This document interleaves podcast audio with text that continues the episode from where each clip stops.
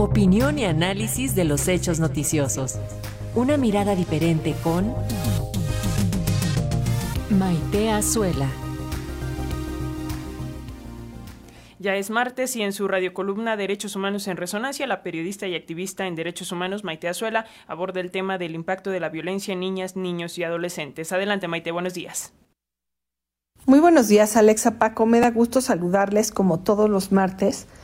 Hoy en este día en que creo que es interesante y bueno, una responsabilidad para quienes nos dedicamos a hacer análisis de los derechos humanos, revisar las implicaciones que tienen los niveles de violencia en nuestro país sobre las infancias. Dos hechos consumados en la misma semana. Una pequeñita saliendo en la carretera de Cuautla a gritar y a solicitar ayuda porque habían baleado el auto en el que transitaban ella y su familia pues en donde desafortunadamente pues resultaron muertos sus padres y por otro lado los dos menores que fueron asesinados en San Miguel Allende porque pues igualmente su familia no cumplió con la extorsión de la que eran víctimas por parte del crimen organizado. Entonces, hijo, uno lo cuenta como si fuera cualquier cosa, pero creo que es estremecedor y durísimo que ya sean las niñas y los niños de nuestro país los que hace décadas están padeciendo esta violencia ya sea en manos del crimen organizado o en muchos casos incluso por fallas, y entre comillas fallas, de las Fuerzas Armadas cuando están interceptando supuestos criminales o cuando dicen estar participando en enfrentamientos en donde muchos menores también han salido lastimados y en algunos casos incluso asesinados. La violencia hacia la infancia perpetrada por el crimen organizado representa sin duda una grave violación a los derechos humanos. Y este fenómeno lamentable se manifiesta de distintas maneras. Es importante que entendamos cuáles pueden ser esas formas y que hagamos un llamado a que se detenga esta violencia, que las autoridades asuman su responsabilidad y la paren cuanto antes. Sabemos de, este, de que hay miles de secuestros y tráfico de menores. México no es un país que se libre de, del hecho de que el crimen organizado a menudo está involucrado con secuestros y tráfico de niñas y de niños con fines de explotación laboral, sexual o de reclutamiento incluso forzado para que participen en actividades ilícitas. Sabemos que muchos chicos se han visto orillados a aceptar pertenecer al crimen organizado porque los amenazan con, con asesinar a sus padres o algún familiar.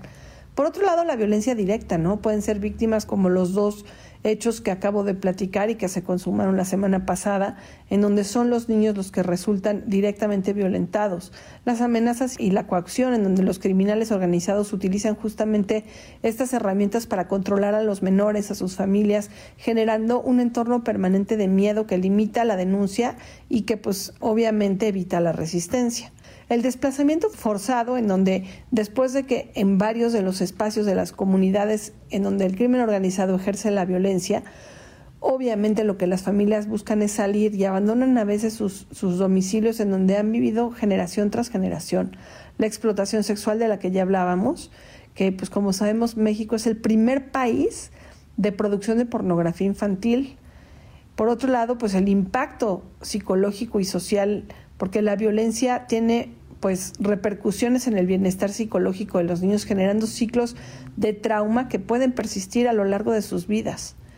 Definitivamente no hay una respuesta institucional que pueda prevenir, proteger y rehabilitar a los niños afectados y este gobierno y los anteriores a nivel federal y las responsabilidades que tienen también los gobiernos locales pues han sido completamente eludidas.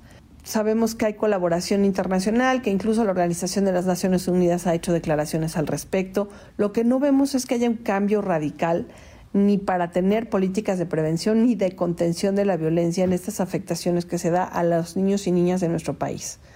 Por lo pronto, bueno, pues aquí dejo esta reflexión para nuestra columna de los martes y espero escucharnos la semana que viene. Un saludo a ustedes y a nuestro auditorio. Gracias, Maite. También un saludo para ti. Nos escuchamos la próxima semana.